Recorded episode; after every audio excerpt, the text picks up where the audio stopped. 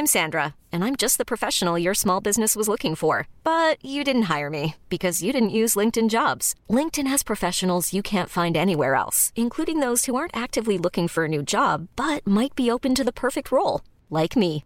In a given month, over 70% of LinkedIn users don't visit other leading job sites. So if you're not looking on LinkedIn, you'll miss out on great candidates like Sandra. Start hiring professionals like a professional. Post your free job on linkedin.com/achieve today.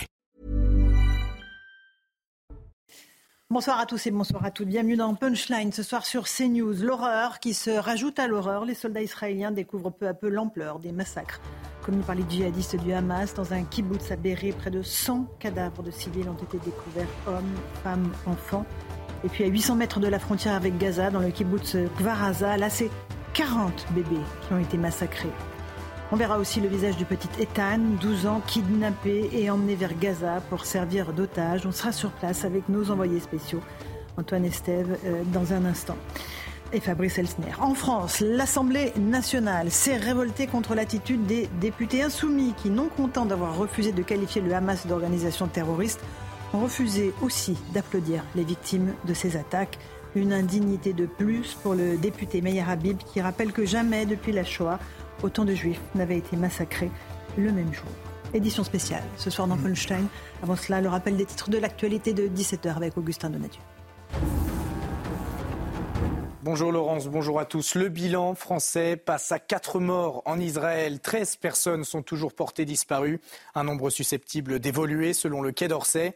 Et parmi ces disparus, vous l'avez dit, Ethan, un petit garçon de 12 ans, il aurait été enlevé par le mouvement palestinien samedi dernier.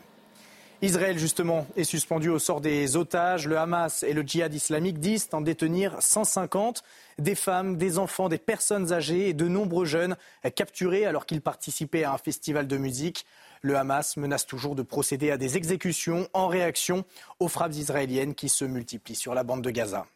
Et enfin, l'Organisation mondiale de la santé demande un couloir humanitaire vers la bande de Gaza où Israël impose un siège total. Depuis hier, les approvisionnements en eau, électricité et gaz sont coupés.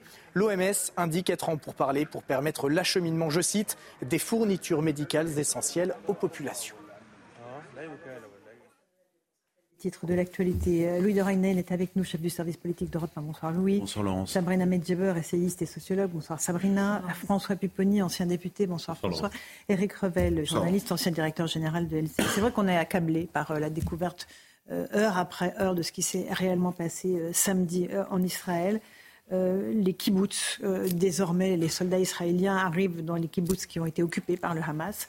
Euh, et ce sont des, scènes de carnage que les, soldats israéliens, pourtant rodés, euh, découvrent. Euh, il y a donc deux kibbutz martyrs. Il y a celui de Béré où une centaine de corps de civils, on parle de femmes, d'hommes et, d'enfants, ont, été retrouvés. Et puis un autre kibbutz qui est à 800 mètres de la frontière avec Gaza, Kvaraza, on y voit ces images qui ont été filmées par les journalistes. pareil, un massacre et 40 bébés massacrés. Là, on dépasse l'entendement, on dépasse euh, l'humanité. Euh, on, se retrouve dans des pogroms. François Pupponi, on va rejoindre nos envoyés spéciaux dans un instant dès que la connexion sera rétablie. C'est vrai qu'il y a des alertes en permanence dans cette zone du pays. Kvaraza, 40 bébés massacrés. 40 bébés massacrés. Je, suis allé quelquefois dans ces kibbutz là pour visiter. On est, on est vraiment à, tout à côté de Gaza. D'ailleurs, on voit, on voit Gaza à quelques centaines de mètres. Oui, c'est un pogrom parce qu'en fait, les, terroristes sont venus pour tuer les juifs, les massacrer et en kidnapper certains. Donc il y avait vraiment une stratégie qu'à la fois on, tue le maximum de juifs. je pense qu'on dépassera les, les 1000 morts en, dans les jours qui viennent, malheureusement, parce qu'on découvre mhm. encore. Moi, j'étais tout à l'heure avec euh, une famille de Sarcelles qui a été appelée hier soir et leur fille a été tuée euh, à partir de la mais ils n'ont retrouvé le corps qu'hier, en fait.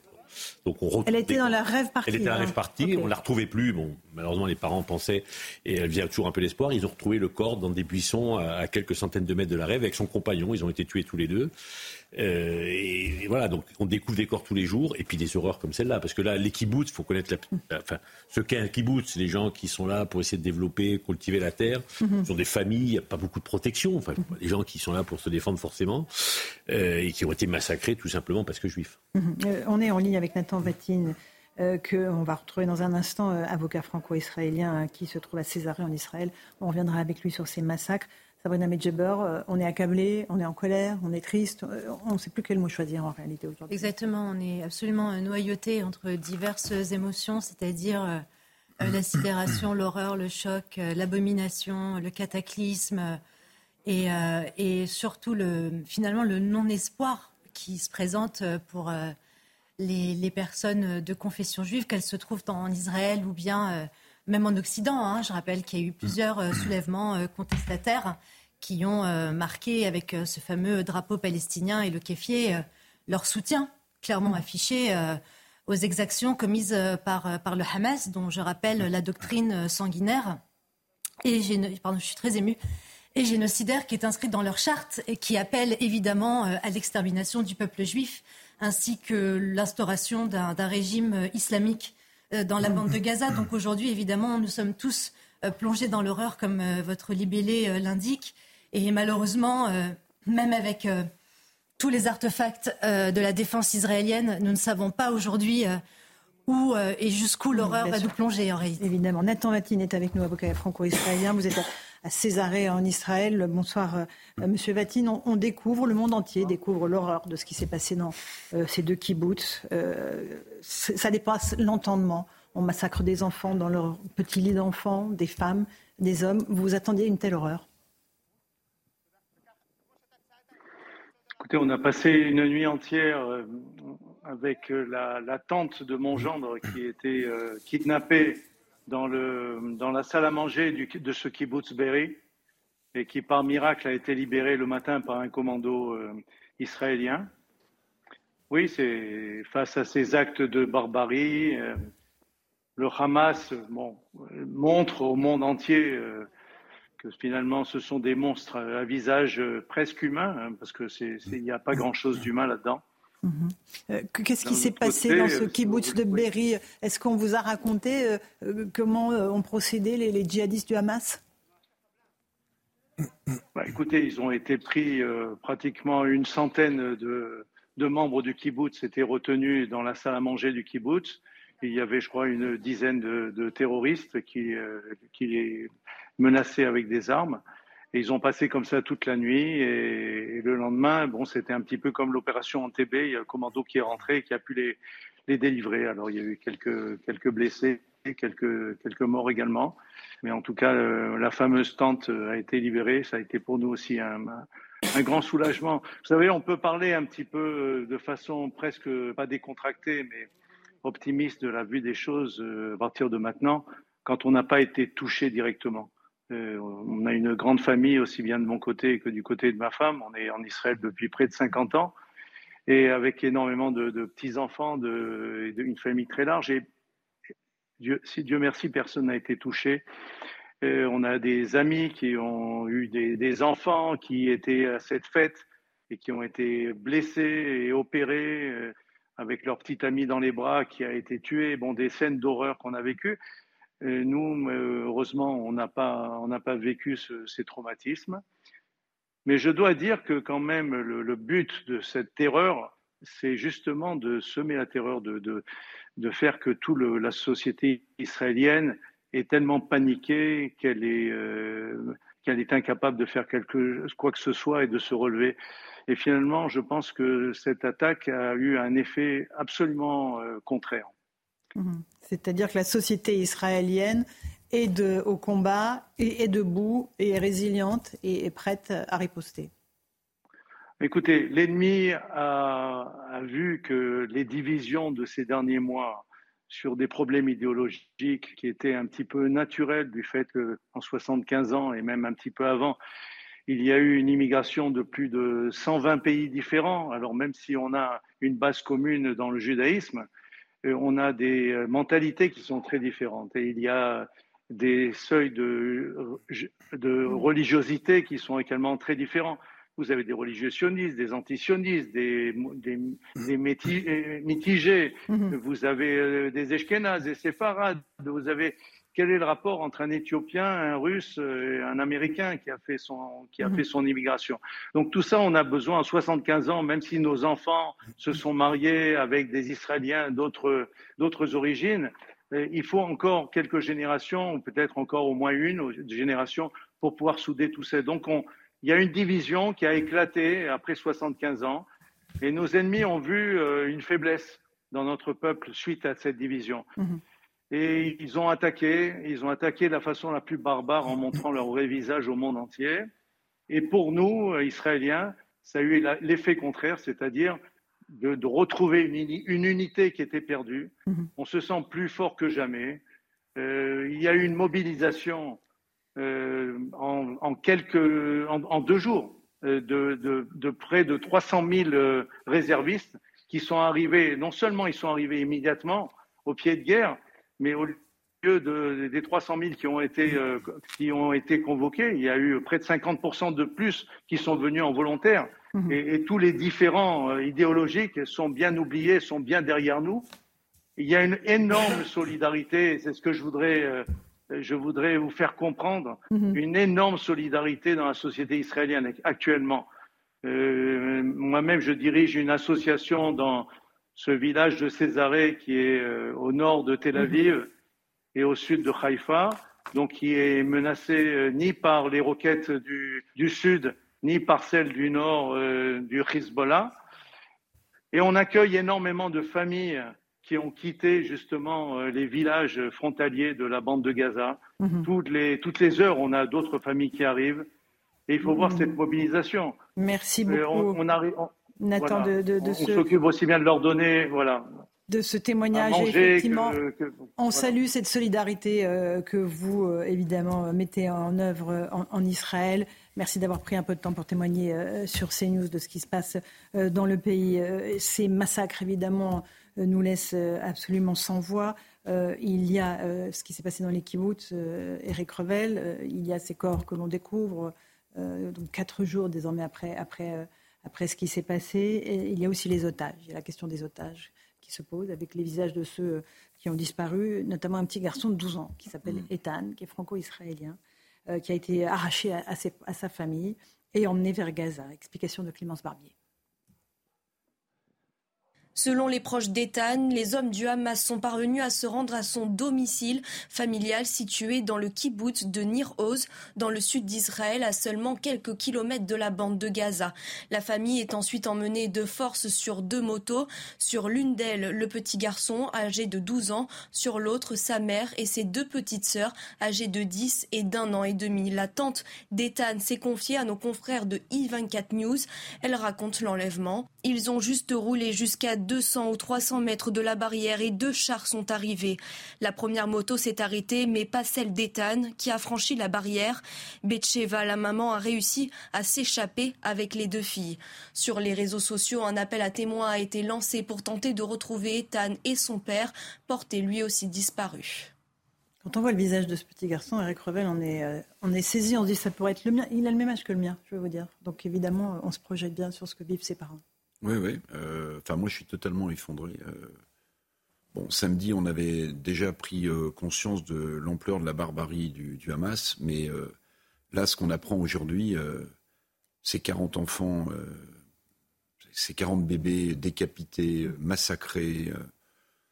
je pense qu'il faut, il faut vraiment souhaiter pour le monde entier, pour le monde libre, que Tsahal, l'armée israélienne, parviennent à détruire le maximum de ces barbares. Mhm. Il faut vraiment le souhaiter parce que... Parler du Hamas, évidemment. Du Hamas. Il faut vraiment le souhaiter parce que euh, on voit bien que euh, cette barbarie n'a pas de limite, qu'elle peut toucher en réalité n'importe quel pays, même si on peut parler de pogrom et qu'ils sont massacrés parce qu'ils sont juifs. Mhm. Mais en fait, ce, ce, djihad me semble plus global. Pardon, mais moi je ne je suis pas un spécialiste, mais quand j'entends ces, ces, ces, semeurs de haine que sont euh, Al-Qaïda, Daesh et les autres, pour moi, c'est la même engeance barbare. Euh, donc il faut vraiment pas mollir. Euh, et il faut souhaiter que, euh, y compris d'ailleurs les chefs du Hamas qui sont réfugiés tranquillement dans des mhm. hôtels ou dans des villas de luxe au Qatar, rendent des comptes le plus vite possible parce que le, monde libre, sinon, ne se sortira pas. Mais enfin, je pense que ce qu'on vit en ce moment, Laurence, moi, j'avais jamais imaginé qu'on puisse se trouver avec de telles images. Ce sont des scènes de la guerre, en fait, de la, de la Seconde Guerre mondiale, en fait, vraiment. Ce sont bah, des, scènes, même qui ont précédé. C'est des, pogroms. Voilà. ce sont des nazis. Ce sont des nazis. Ce sont des nazis des temps modernes, Dragnel. Et justement, je rebondis sur ce que vous dites parce que moi, ce qui m'a pas mal choqué, même dans une partie de la presse française, c'est que certains considéraient les personnes du Hamas comme des, faisant partie d'une quasi-armée conventionnelle, les combattants du Hamas, les soldats du Hamas. En fait, non, parce que en fait, les lois de la guerre, aucun militaire d'une armée conventionnelle classique ne se comporte comme ça. Euh, donc vraiment, c'est un mode opératoire de terroriste. Euh, je rebondis sur ce que vous disiez aussi tout à l'heure. Quand on s'en prend à des enfants, quand on fait, on essaye de récupérer des cadavres pour les, faire passer euh, à Gaza, pour ensuite s'en servir de monnaie d'échange, sachant mhm. qu'on sait à quel point le, le le, corps, l'intégrité du corps est extrêmement importante chez les juifs. Et puis il y a aussi les conditions de, conservation des corps. Je ne vais pas vous faire de dessin, mais on ne peut pas les garder comme ça pendant 15 jours. Et du coup, voilà, c'est un mode opératoire euh, qui euh, est clairement très inhumain. Et, c'est la raison pour laquelle euh, je pense que, vous savez, on se pose tous la question est-ce que, du coup, Israël va frapper durement, moyennement durement ou pas? On entend le discours officiel hein, de Benjamin Netanyahou, des mhm. chefs militaires israéliens. ils disent tous qu'ils veulent raser le Hamas. et clairement, en fait, ce que ça veut dire, c'est que je pense qu'ils vont réellement le faire. Euh, quel qu'en soit euh, le prix. ça, c'est peut-être une évolution euh, par rapport à ce qu'on a connu jusqu'à aujourd'hui, parce que Israël ne peut pas laisser passer ça. Et, en fait, ça va être difficile à comprendre. mais, mais, si on se met dans l'autre cas de figure du côté d'Israël, s'ils se mettent à dire bon bah très bien, on va pas envahir, on va pas euh, répondre à ce qu'a fait le Hamas. Euh, hmm. On peut être certain que le Hamas ne libérera pas les 150 otages. Il les exécutera. voilà. Très précisément. Il n'y a, rien à attendre du Hamas. Donc c'est pour ça que ça plaide aujourd'hui en faveur d'une opération militaire euh, telle qu'elle est C'est importante. 150 otages sont actuellement retenus par le Hamas avec cette annonce d'exécution des otages au fur et à mesure de l'avancée des bombardements israéliens, évidemment, cela complique la stratégie israélienne. Explication de Simon Guillain. L'inquiétude monte d'un cran pour les otages et les familles des personnes disparues. Le Hamas menace d'exécuter un otage à chaque nouvelle frappe israélienne. Il serait près de 150 détenus par le groupe islamiste palestinien. On attend, on attend parce que toujours pareil, même si on doit identifier les corps, ça va prendre un temps fou. Il y en a tellement. Une menace du Hamas qui intervient après l'annonce par Israël du blocus de Gaza. Chaque fois que notre peuple sera pris pour cible sans avertissement, cela entraînera l'exécution d'un des otages civils. L'ennemi ne comprend pas le langage humanitaire et éthique, donc nous allons leur parler un langage qu'ils comprennent. Il semble qu'un certain nombre d'entre eux aient été emmenés vers la bande de Gaza, des otages que le Hamas menace de tuer plutôt que de les garder en vie comme monnaie d'échange. Sur ces 100 otages, il y a des Français, il y a des Américains, et donc ça implique aussi l'Occident et pas seulement Israël. Et ça, encore une fois, c'est une monnaie d'échange extraordinaire pour un mouvement terroriste. Une menace intolérable pour la communauté internationale. Ce matin, Emmanuel Macron a lui dénoncé un insupportable chantage. Encore un témoignage en direct d'habitants d'Israël. Élie Usan est avec nous. Bonsoir. Elie, dans quelle région d'Israël euh, vous trouvez-vous précisément? Et vous avez découvert, j'imagine, en même temps que le monde entier, euh, ces images de ce qui s'est passé dans les kibbutz, euh, tout près de la frontière avec Gaza. L'horreur absolue, évidemment. Exactement. On, les a, on les a découverts, on les a surtout vécus. C'est surtout ça qui a été difficile. On, on se situe à, à Rishon LeZion, qui est une ville à, on va dire, au sud de Tel Aviv, à 7-8 km de Tel Aviv. Euh, et, euh, et, on a vraiment, on a vraiment vécu ça donc de, de, de très très près. Et bon, on a, j'ai pas envie de rajouter un petit peu à tout ce que vous avez peut-être déjà entendu euh, plusieurs fois via via tous les témoignages, mais c'est surtout faire un petit point aussi de la situation par rapport à ce qu'on vit aujourd'hui. Aujourd'hui, on vit vraiment des choses, un état, un état de fait, un état de guerre qui est euh, qui est euh, qui est impressionnant. On n'a jamais vécu. On, ça fait ça fait dix ans nous qu'on est installé en Israël. Euh, on a vécu plusieurs alertes. On a vécu euh, Tsuketan. On a vécu pas mal pas mal de de de, de, guerres, etc. Mais c'était pas c'était pas des guerres, c'était des attaques de part et d'autre, des, des, des, des, des, missiles qui partaient d'une part et d'un autre, mais voilà, c'était pas, c'était pas, c'est pas la même chose. Là, on était euh, ce matin encore en train de, de se ravitailler en eau, de, de, faire en sorte de, de prendre tout ce qu'il faut pour avoir les premiers besoins euh, en cas d'attaque, en cas de coupure d'eau, en cas de coupure d'électricité, etc., etc.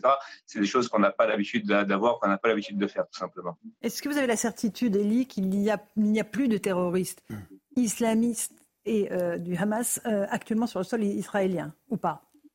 On n'a aucune certitude. Et c'est un petit peu aujourd'hui le, la guerre de la nerf. Excusez-moi, le, nerf de la guerre, euh, c'est qu'aujourd'hui, on est dans l'incertitude totale. C'est-à-dire que, euh, à mon avis, pour une question de sécurité, les informations ne fusent pas on est cloîtré à la maison, les boutiques sont fermées, les écoles sont fermées, il n'y a pas de vie, il y a zéro vie. Ok? Donc on a, entre guillemets, cette, double peine et on est sans explication.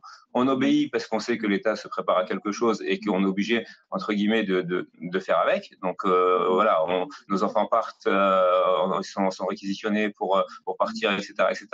Il y a des aides qui s'organisent de partout. Ça, pour le coup, euh, si, si c'était un petit peu, on va dire, la discorde, que ce soit politiquement ou, ou même on va dire, euh, dans, la société en Israël avant, ça, ben là, ils ont au moins réussi, on va dire, à, nous réunir, ce qui sera, déjà une bonne chose, puisqu'aujourd'hui, il n'y a plus de, clivage politique, il n'y a plus de clivage religieux, il n'y a plus de clivage du tout. C'est, Israël contre des terroristes, tout simplement. Euh, euh, et c'est même pas une question ni juif, ni non juif, etc. Je rappelle quand même qu'il y a 20% d'Arabes qui, vivent euh, dans, la population israélienne, euh, qui sont aussi mobilisés, qui sont fait aussi partir de notre armée, etc. Et qui vont aussi défendre euh, ces, ces, ces, ces, causes. Quoi. Donc je veux dire, voilà. Maintenant, on est vraiment dans une incertitude totale. Comme je dis, tout est fermé. Quand est-ce que les écoles reprendront? Quand est-ce que euh, quand est-ce que les commerces pourront rouvrir, etc. On n'en sait rien. est-ce que véritablement les zones ont été entièrement sécurisées? On n'arrête pas de recevoir des informations comme quoi il y a eu des terroristes arrêtés, tués chaque jour, chaque heure. Bravo, superbe. Jusqu'à où? Euh, Et à mon avis, euh, on ne pas, on, peut pas savoir jusqu'où, quoi. Je veux dire. Donc, euh, et, je pense qu'il y a un peu ce flou aussi artistique au niveau des autorités quand il arrive. Bien sûr. Euh, merci beaucoup pour ce témoignage. Élie Usan, euh, donc, euh, depuis Israël, on voit de François Pupponi la détermination, la grande détermination du peuple israélien. Merci à, vous. Élie, et, et le fait que voilà, il y a une union nationale qui s'est faite dans le pays. Il y a eu des discordes. Les deux intervenants qu'on a eus depuis Israël nous l'ont dit. Ça, c'est fini. Il y a un avant, il y a un après. Oui, il y a un avant et un après. je, suis en contact avec beaucoup d'amis euh, en, Israël. Ils considèrent qu'il faut aller jusqu'au bout. plus, il, y a, les otages, bien sûr, mhm. mais il y a déjà plus de 1000 morts. Et ils disent on peut plus, faut, faut, éradiquer le Hamas, on ne peut plus continuer comme ça. Le temps viendra d'essayer de comprendre euh, les dysfonctions éventuelles, mais après, mhm. d'abord, il faut. Euh, il faut sécuriser l'État d'Israël, parce que c'est au-delà du drame de, tous ces morts, c'est pour les Israéliens la chute d'un mythe aussi. Hein. C'est-à-dire qu'ils avaient le sentiment d'être en totale sécurité, même si c'était très précaire dans leur pays. Là, ils se sont aperçus qu'ils étaient, euh, malheureusement, il y avait des, failles dans le système. Bon, mais ils disent maintenant, faut, voilà, faut, il faut aller jusqu'au bout. On ne peut plus continuer. Mmh, mmh, mmh. Et avec des, propos qui sont terribles sur euh, ce qu'il faut faire à Gaza. C'est-à-dire que ils considèrent même pour certains, pour avoir parlé avec eux, que pour les otages, malheureusement, c'est presque terminé, entre guillemets. Parce que de toute façon, il y a des bombardements tous les jours, on ne sait pas. Et le Hamas va sûrement les, tuer. Euh, parce que, avec une mise en scène abominable, filmée. ils, appellent les familles, enfin, ils ont les portables de ces otages, ils appellent les familles pour leur montrer ce qu'ils leur font. Enfin, c'est sordide, c'est horrible. Euh, rappelez-vous euh, le, jeune soldat franco-israélien Galitz, Israël avait libéré 1000 1000 euh, prisonniers contre un soldat. Mais là, il y a... on a changé de dimension. Là. ça n'a plus rien à voir. Ça rien à voir. Donc on, a changé, voilà, voilà, Et donc là, je pense que ça va être terrible dans les jours qui viennent. D'où l'inquiétude, y compris de la communauté juive de France, en disant on sait très bien qu'il va se passer des choses, qu'Israël va devoir riposter encore plus durement qu'ils ne le font aujourd'hui. Et donc ils savent, les Français, euh, les Juifs de France, qu'ils sont eux-mêmes maintenant potentiellement des, des, cibles, évidemment. Rapidement, Louis. Hein. Il y, a un sujet politique aussi qui est au cœur de, de, la réflexion euh, à l'Élysée et ailleurs d'ailleurs. C'est euh, d'ailleurs c'est le message que adressent les chancelleries à Israël. C'est faites en sorte que ce que vous faites puisse être défendable, qu'on puisse vous soutenir jusqu'au bout de l'opération, parce que si vous, en gros, si vous allez trop loin, euh, on ne sera plus en mesure de vous soutenir publiquement. Et, ça, c'est un enjeu. Mais c'est un enjeu. avec, parce que les Israéliens. Oui, mais c'est une des raisons. Je pense qu'ils vont faire ce qu'ils ont à faire. Il y a une grande modération, par exemple, dans le discours euh, à Paris, euh, à l'Élysée, de la part du président de la République. Mm, mm. Et, c'est parce que eux ont en tête, alors on est d'accord, on n'est pas mm. d'accord avec ça, qu'ils veulent surtout ne pas se mettre dans la situation de ne pas pouvoir assumer euh, le soutien à Israël. Que va faire Israël dans, les, les, les, Israéliens répondent, aux chancelleries, aux, écoutez, vous, aux Américains, vous avez connu le 11 septembre, on sait ce que vous avez fait après. Aux Français, euh, vous avez connu les attentats, on sait, voilà, ne venez pas nous dire à nous que voilà. Donc nous on n'a rien fait. Alors, Sabrina Medjeber. Il ne faut pas oublier parce que alors évidemment la capacité mobilisatrice du peuple israélien avec ses institutions, elle est à saluer évidemment. Les élans de solidarité sont évidemment à saluer, mais il y a quand même une dimension qu'il ne faut pas escamoter dans cette, ce malheureux drame. C'est, pardonnez-moi, tu parlais tout à l'heure, Eric, de j'ai honte euh, de, voir ce qui se passe, mais moi j'ai honte que des parlementaires de la République. On va y venir, Sabrina. Pardonnez-moi. Vous avez raison de le souligner. Ça me tient à cœur, ça me tient à cœur pardon, énormément, Laurence, parce que. Mais on va y venir. Si vous voulez, c'est une ramification idéologique que portent les, les élus de LFI depuis des années. Que ce soit depuis euh, l'accusation même de Jean-Luc Mélenchon mhm. à, François Califia euh, en, précisant que le CRIF était un, mouvement d'extrême droite, que ce soit Salah Amouri, euh, Georges Abdella, Jérémy Corbyn, pardonnez-moi, qui sont accueillis triomphalement alors qu'ils sont des terroristes par le groupe LFI, etc. Moi, tout ça, on va dans un instant. On fait la pause, Sabrina. On entendra aussi ce qui s'est passé à l'Assemblée nationale. Il y a eu beaucoup de, voilà, de, mouvements d'émotion aussi lors des prises de parole. Euh, on continue euh, à évoquer euh, ce qui s'est passé en Israël et ce qui se passe en France dans un instant dans Punchline sur CNews. À tout de suite. 17h30, on se retrouve en direct dans Punchline sur CNews. Tout de suite, le rappel des titres de l'actualité avec Augustin Donadieu. Une horreur, une monstruosité, un massacre, les mots manquent. 40 nourrissons des enfants de moins de deux ans ont été pour la plupart décapités par le Hamas dans le kibbutz de Farassa. Information confirmée par l'armée israélienne, les services de renseignements intérieurs et des journalistes étrangers sur place qui ont accepté de voir de leurs propres yeux l'horreur. Au moins 100 personnes ont été tuées samedi dernier dans un autre kibbutz, un commando du Hamas qui s'est introduit dans un village collectivisé situé à 5 km de Gaza. Un kibbutz protégé depuis toujours par une barrière de barbelés. Des hommes lourdement armés qui se sont filmés en train de progresser et qui ont donc tué 100 civils. Et à Paris, un maître conférencier de l'université Panthéon-Assas a été suspendu. Le professeur a tenu des propos indécents, euh, dont certains à connotation antisémite selon l'établissement. Il aurait lancé aux élèves Si vous arrivez à nouveau en retard, je vous fais comme à la RAF Party ou encore il vous faut des tirs de roquettes ou de Kalachnikov pour vous réveiller ce matin. Des propos évidemment fermement condamnés par le président de Panthéon-Assas. La section disciplinaire de l'université a été saisie.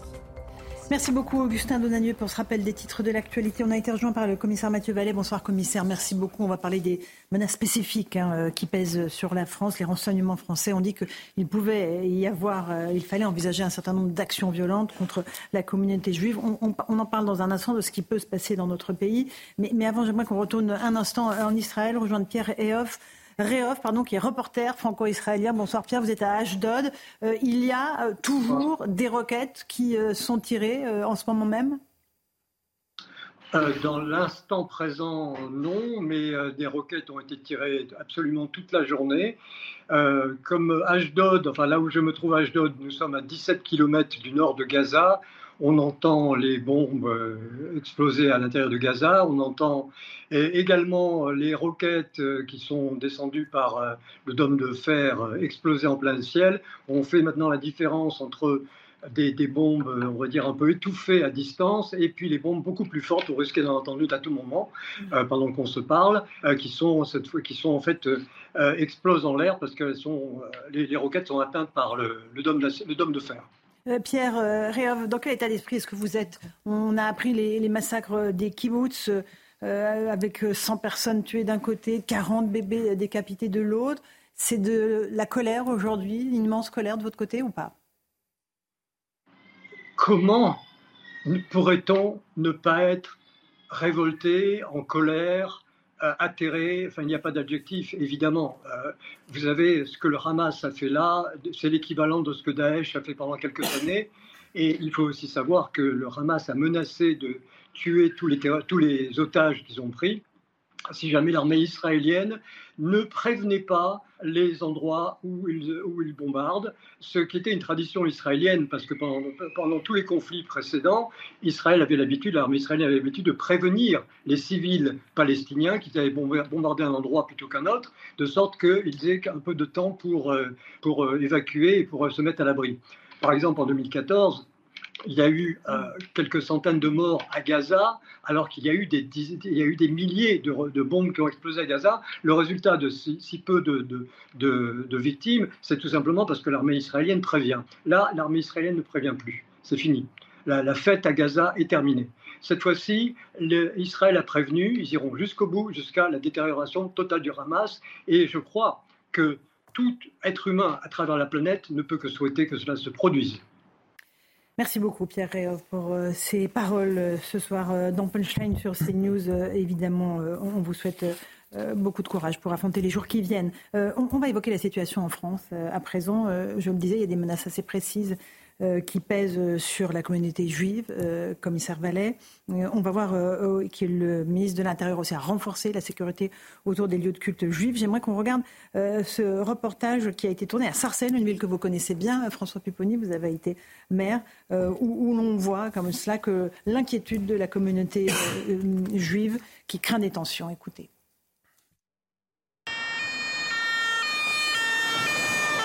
Sécurité renforcée devant tous les lieux de culte fréquentés par la communauté juive, comme ici, près de la grande synagogue de Sarcelles. Malheureusement, il doit y avoir des émeutes entre notre communauté. Et ça, ça peut arriver, euh, c'est déjà arrivé, c'est pas la première fois. Il faut être vigilant et c'est pour ça que je pense que les autorités euh, en prendre compte et qui vont faire attention dans ce sens-là. Si on est tous unis les juifs, on n'a rien à craindre. Même en France, même en partout. Comme on est en général assez unis, eh ben, on, va être, on est très solidaires d'Israël. Des citoyens vigilants et qui suivent de près la situation en Israël. Ce franco-israélien est sous le choc. J'ai vu des vidéos, moi et ma femme, on n'a pas dormi de la nuit. C'est euh, troublant, c'est des choses qui, n'ont jamais été faites euh, auparavant, ni, par eux, ni, par personne. notre peuple juif, il a, il a vécu des, guerres. Là, ce qu'ils ont fait, ce, qu'ils ont fait euh, ce week-end, c'est impardonnable.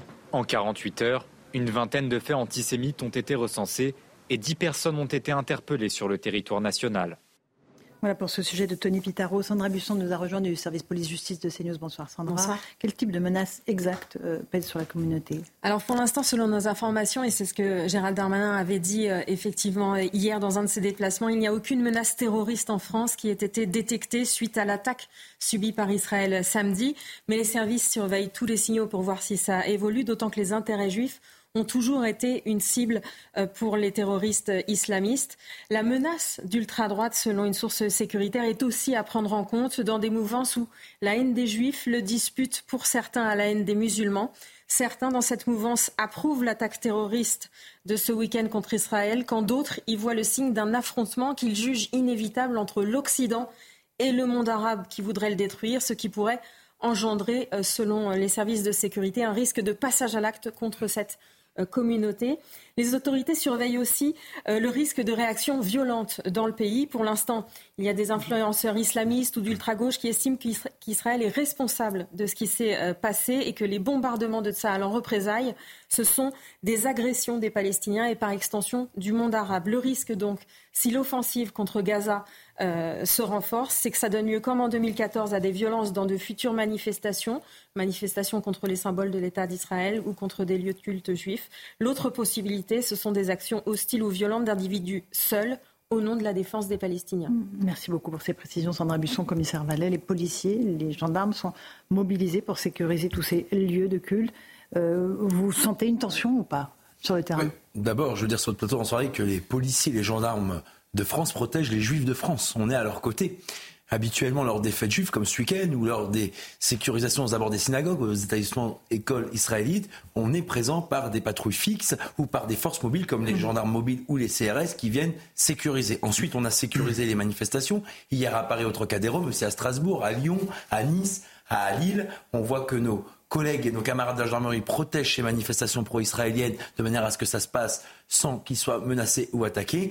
Et effectivement, aujourd'hui, alors il n'y a pas une menace, comme Sandra Buisson le disait, précise, d'identifier par le service de renseignement sur des intérêts juifs. Par contre, la menace islamiste sur notre pays pèse lourdement. Le pays n'a jamais été épargné, vous l'avez rappelé Sandra Buisson. Et je veux juste vous dire que moi, samedi, j'ai été pris d'effroi comme de nombreux Français lorsque j'ai vu que cette rêve partie avait été transformée en rêve de l'horreur par ces massacres. Moi, j'ai été projeté le 13 novembre sur les terrasses du Petit Cambodge et du Carillon. Je suis allé ensuite au Bataclan. Je peux vous dire que ça a rappelé de très mauvais souvenirs à toutes ces victimes en France qui sont déjà tombées par l'islamisme radical, parce que si vous voulez que ce soit Daesh, le Hamas, euh, l'État euh, islamique ou euh, Al-Qaïda, c'est la même idéologie fondamentaliste islamiste. Donc il faut quand même se dire que notre pays est quand même mis sous forte menace de ces organisations terroristes. Et j'en terminerai là. Quand euh, nous avons eu dans le passé, le 19 mars 2012, l'attentat de Mohamed Merah sur l'école aux Zaratora avec trois enfants tués de 3-6 ans. Mmh. Et Jonathan, ce professeur, quand on a le raid qui a été neutralisé, Mohamed Merah, rue du Sergent Vigny à Toulouse, quand on a à l'hypercachère de la porte de Vincennes, 4 juifs qui ont été assassinés aussi par Amédi Koulibaly, où le RAID et la BRI de la préfecture de police de Paris sont venus neutraliser. On n'oublie pas les militaires aussi tués par Mohamed Merah. Toutes ces victimes, mmh. mais moi je parle, je parle puisqu'on parle des juifs, je parle mmh. particulièrement des, des, des, communautés et de des intérêts mmh. juifs et des lieux juifs qui ont été ciblés.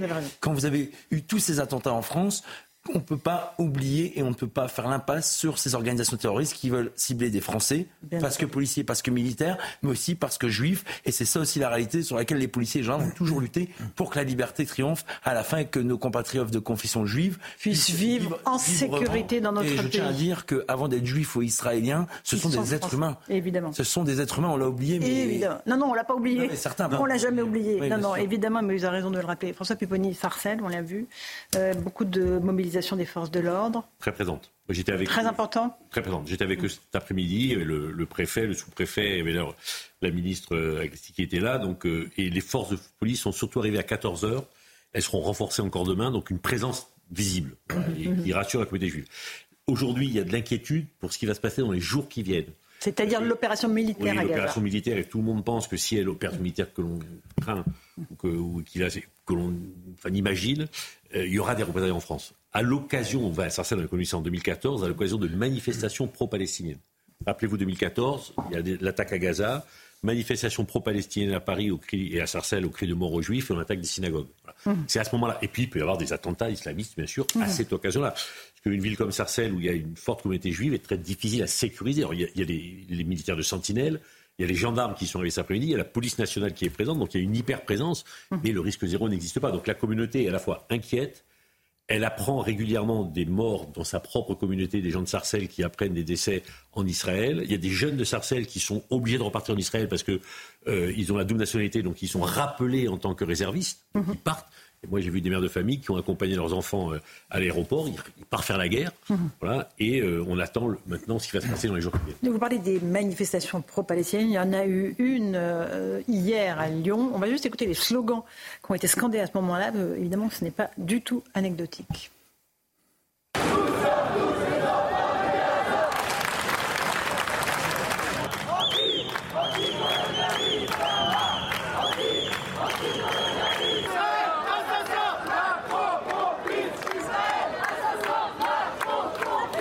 Voilà pour les slogans édifiants qui sont scandés lors de ces manifestations. Il y en a une interdite euh, ce soir encore Oui, Sandra Buisson également à, à Lyon ce soir. Et euh, pour préciser, donc hier, elle était interdite parce qu'elle était à l'appel notamment, enfin en soutien une- d'une organisation euh, qui euh, avait déjà participé à d'autres manifestations dans le passé. Il y avait eu déjà des troubles à l'ordre public. C'est pour ça que le préfet a pris cette interdiction. Monsieur Vallet et ensuite Louis Dragnel. Je veux rappeler sur votre plateau que l'apologie du terrorisme, c'est un délit prévu de 5 ans d'emprisonnement et quand c'est diffusé sur les réseaux sociaux, c'est 7 ans.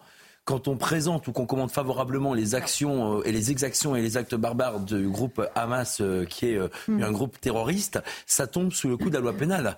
Donc on a beaucoup de gens sur les réseaux sociaux qui ont commenté les attaques barbares et abjectes qui ont été commises, notamment sur le territoire israélien. Je rappelle qu'il y a eu plus de 700 signalements à la plateforme Pharos, c'est la plateforme d'internet que les internautes connaissent bien pour signaler les faits qui jugent choquants ou délictuels. Et derrière, il y a 44 enquêtes sources ministère intérieur qui ont été ouvertes et sur lesquelles les gens auront des comptes à rendre. Ça, il faut Vous pas l'oublier. Et le problème de ces manifestations qui sont interdites, c'est que chaque, fois, ces interdictions sont bravées par des gens qui viennent sur place. Donc je soutiens mes collègues et mes camarades qui font respecter cette interdiction pour des questions d'ordre public. On peut Et- pas laisser scander tout et n'importe quoi. Vous avez raison. dans nos Et des militants politisés, il ne faut pas l'oublier. Euh, on, on va regarder ce qui s'est passé à l'Assemblée nationale. Je vous passe ensuite la parole, Louis, euh, parce que l'attitude de la France insoumise euh, provoque beaucoup d'indignation.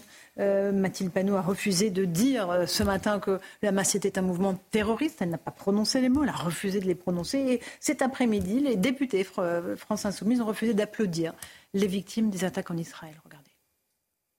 Israël est un pays ami, à qui je veux réaffirmer, au nom de la représentation nationale, notre totale solidarité et notre soutien inconditionnel.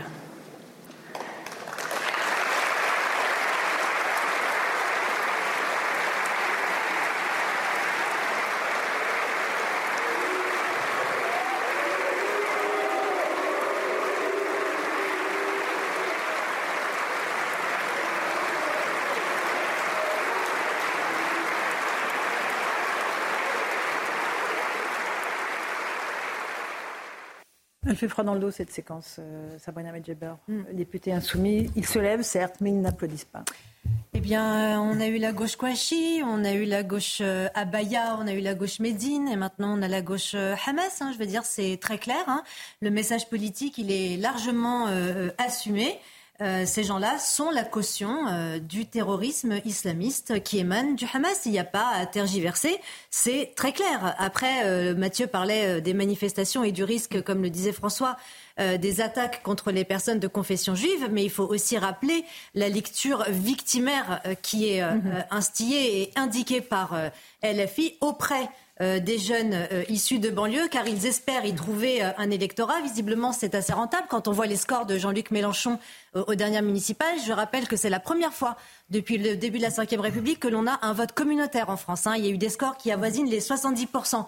Donc LFI se gargarise évidemment de, cette, de cet mm. antisémitisme. Il l'encourage. Avant la coupure publicité tout à l'heure, j'égrenais le nombre de personnalités que LFI accueille euh, mhm. triomphalement et qu'il porte au pinacle. Ces personnes ne sont pas évidemment des personnes fréquentables. Elles sont affiliées idéologiquement au terrorisme euh, islamiste du Hamas. Mhm. Et aujourd'hui, voir que des députés, pardonnez-moi, vraiment, du enfin, des députés pardon, de la République française ne se lèvent pas pour qualifier. Ils se lèvent. Non, mais ils se lèvent, mais, ils, n'applaudissent pas. Ils n'applaudissent pas. Ils refusent le qualificatif de terrorisme mais c'est une honte. C'est le feu. le cessez-le-feu.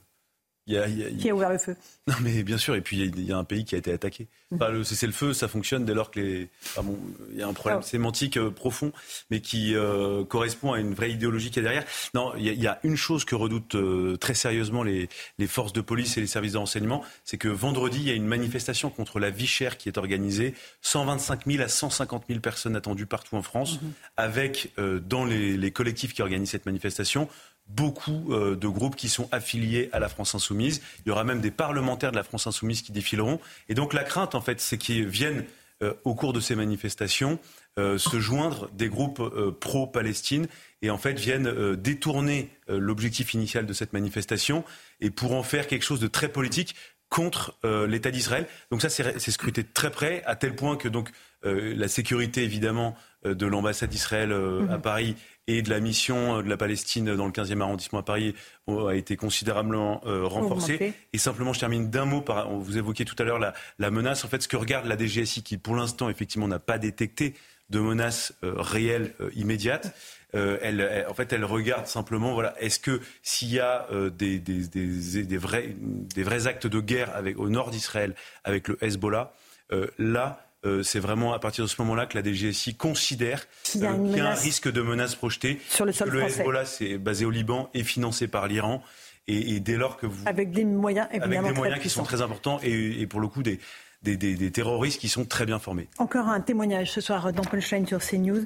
Euh, depuis Jérusalem, cette fois Myriam Or. Bonsoir, madame. Vous êtes membre de la famille de Noah. C'est cette ah. jeune fille qui était à cette rêve partie que l'on a vu euh, en, sanglots euh, se faire enlever euh, par des terroristes du Hamas.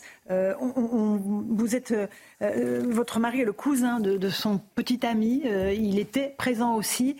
Est-ce que vous avez la moindre nouvelle aujourd'hui de ces deux jeunes gens? Non, on n'a pas de nouvelles aujourd'hui, ce soir. On n'a aucune nouvelle, ni d'Avinatan ni de Noah. Dans quel état d'esprit êtes-vous ce soir? Euh, on espère de ne pas être désespéré. Euh, tout le monde, les amis, la famille, tout le monde essaye de, faire ce qu'ils peuvent pour avoir des nouvelles, pour, euh, pour faire de plus en, de parler d'eux partout dans le monde. mais c'est pas facile, c'est pas facile. Sa famille est, complètement effondrée. on, on ne veut même pas imaginer ce qui se passe pour eux maintenant euh, dans la bande de Gaza, surtout euh, Noah et toutes les autres femmes qui sont, qui sont là-bas, les enfants, les bébés. On sait qu'il y a des bébés très très petits, même de six mois, qui sont à Gaza. Euh, juste d'y penser, c'est vraiment très très très dur. Est-ce que vous espérez que l'armée israélienne puisse aller récupérer vivants ces otages qui sont actuellement euh, détenus dans la bande de Gaza Oui, on espère que, que l'armée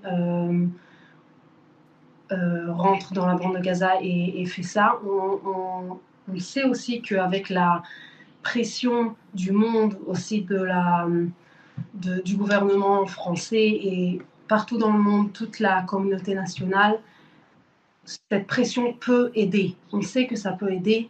Alors, on demande vraiment l'aide partout dans le monde pour euh, mettre de la pression, pour faire tout ce, qu'on, tout ce que tout le monde peut pour, euh, pour faire que les, les personnes enlevées rentrent chez eux. Bien sûr. Une dernière question, euh, Myriam. On a appris des massacres dans deux kibbutz, avec dans l'un 40 bébés qui ont été massacrés.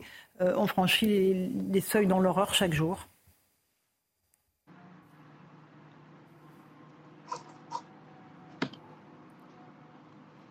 Est-ce que vous m'avez entendu, Myriam, à propos de ces massacres dans les kibbutz 40 euh, bébés qui ont été euh, massacrés dans l'un, 100 personnes dans l'autre. Euh, personne n'est préparé à de telles horreurs? Oui, on sait qu'il y a des, choses horribles qui se sont produites dans les kibbutz. le kibbutz Be'eri, le kibbutz Kfar et encore beaucoup de kibbutz. les terroristes sont rentrés et ont brûlé des maisons entières avec les gens, avec des personnes dedans, des personnes vivantes, des familles entières qui se sont effacées, euh, des bébés qui ont été décapotés, des, familles, des, personnes âgées, des grands-parents qui ont été aussi, euh, qui se sont fait aussi tuer et aussi enlevés euh, dans la bande de Gaza. C'est c'est vraiment des gens barbares. C'est pas c'est pas quelque chose qu'on connaît, c'est pas quelque chose qu'on peut imaginer.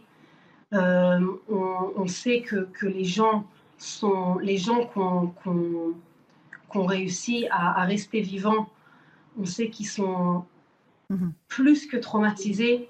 Il y a des bébés qui ont été 23 heures sans manger, des, des bébés qu'on a retrouvés euh, et que ses parents, mhm.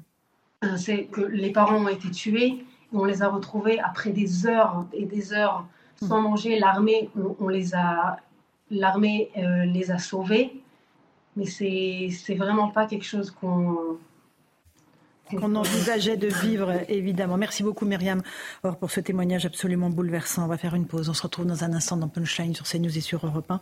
On sera en direct notamment avec le porte-parole de Tsahal, l'armée israélienne, qui nous dira où en sont les opérations sur le terrain. tout de suite.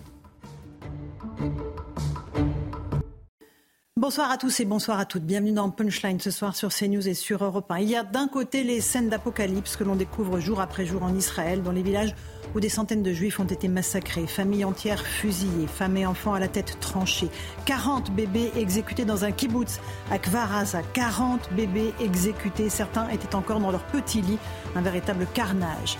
Il y a aussi le visage de ce petit garçon franco-israélien de 12 ans, il s'appelle Ethan, il a été arraché à sa famille par des kidnappeurs qui l'ont emmené sur une moto vers Gaza. Et il y a de l'autre côté l'indignité de certains élus français, notamment de la France insoumise, qui refusent de qualifier le Hamas d'organisation terroriste. Le mal d'un côté, les mots de l'autre qui se répondent dans une danse macabre où chacun joue sa partition bien rodée. S'agit-il des deux faces d'une même pièce? Oui. Malheureusement, certains font semblant de découvrir cela aujourd'hui et de s'indigner des incointances de cette extrême gauche pourrie par le clientélisme et faisant son beurre avec les islamistes. Cela, cela fait bien longtemps que nous, ici, nous avons les yeux grands ouverts et nous dénonçons ces liaisons coupables et dangereuses qui conduisent au massacre des innocents. Cet après-midi, les députés insoumis ont refusé d'applaudir les victimes des attaques terroristes pour ces indignes de la République, ni oubli, ni pardon. On en débat ce soir dans Punchline.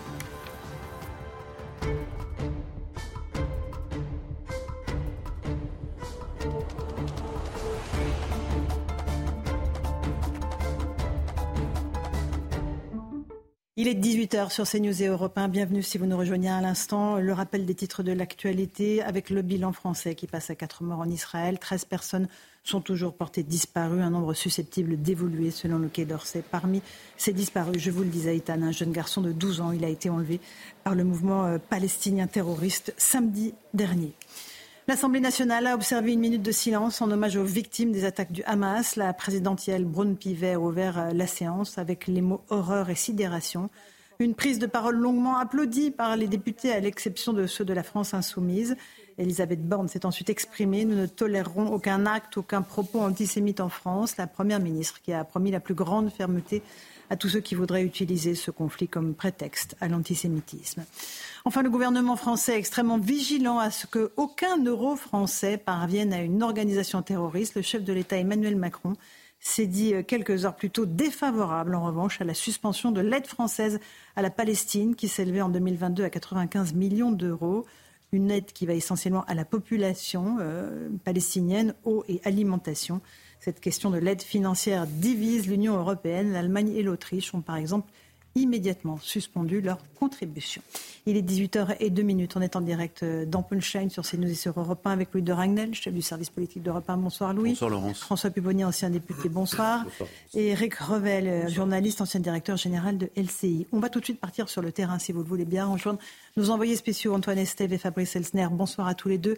Vous vous trouvez à Zimrat. Euh, vous êtes tous les deux sur le terrain depuis plusieurs heures. Comment s'organise la riposte, le déploiement militaire? On aura dans un instant le porte-parole de Tsahal en direct. Alors jusqu'ici, euh, si on peut considérer ce week-end, samedi et dimanche principalement après les attentats, on a assisté à une riposte principalement aérienne et avec de l'artillerie lourde comme des missiles ou encore des roquettes tirées depuis Israël directement euh, juste derrière la, la bande de Gaza euh, pour frapper des positions des combattants du Hamas. Mais depuis aujourd'hui, ce que je peux vous dire, c'est que maintenant c'est une armée au sol qui se déploie. Hier, il y avait le rappel des appelés, notamment israéliens, et aujourd'hui, eh bien, on les a vus sur le terrain. On a vu des centaines, des milliers d'hommes se massés dans ces petits villages qui se trouvent juste au sud de Jderot. Vous parliez tout à l'heure des deux kibbutz qui ont été touchés euh, tout près de la frontière. Eh bien, nous étions à côté de ces kibbutz tout à l'heure. On a pu observer effectivement ces positions d'artillerie et ces positions d'hommes se mettre en place tout du long de la frontière. Des centaines de chars, des centaines de véhicules blindés, encore des forces spéciales, des colonnes entières de forces spéciales, plusieurs milliers d'hommes qui se déploient sur cette cinquantaine de kilomètres entre Jderot et euh, la, frontière avec l'Égypte. Beaucoup, beaucoup donc de soldats sur place tous ont la même interrogation. Quand va-t-on avancer? Alors quand on leur pose la question, ils nous disent on est prêt, on est prêt à avancer au sol, on est prêt à abattre ces clôtures pour aller à l'intérieur de Gaza. Et euh, tous attendent évidemment une, une solution et surtout une décision hautement politique.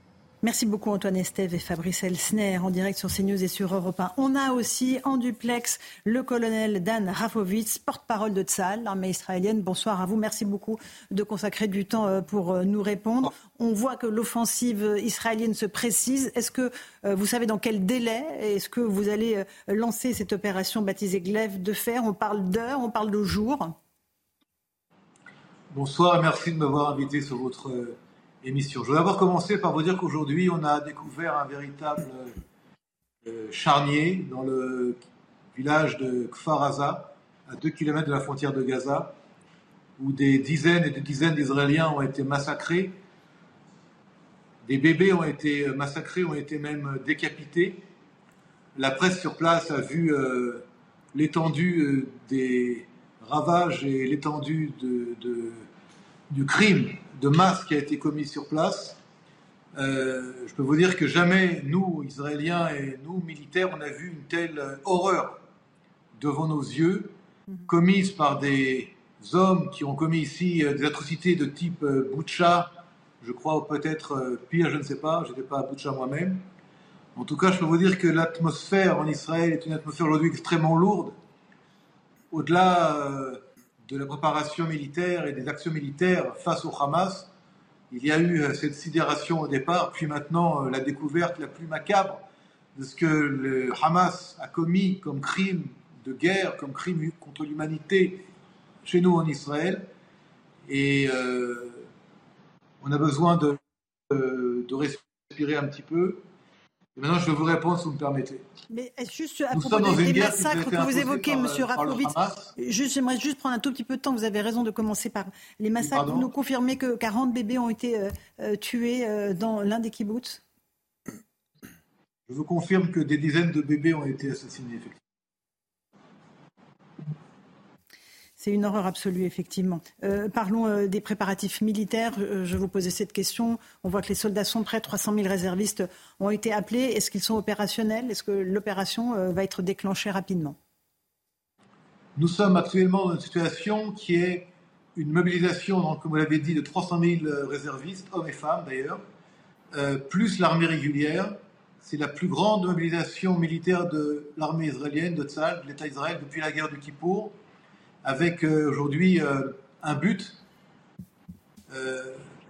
détruire militairement le Hamas et le djihad islamique dans la bande de Gaza, avec également une préparation à une potentielle attaque du Hezbollah à la frontière nord de l'État d'Israël, ce qui veut dire que nous sommes à la fois dans le sud préparé à toute éventualité, et également sur le terrain au nord pour faire face à toute surprise. Ce qui s'est passé samedi dernier, puisqu'il y a eu une surprise malheureusement, ne se passera pas dans le nord. D'accord. Euh, pas de date évidemment précise, on comprend pourquoi vous ne vous la donnez pas. Le but, c'est de détruire militairement le Hamas. Est-ce que c'est aussi de récupérer vivants les otages qui sont détenus dans la bande de Gaza?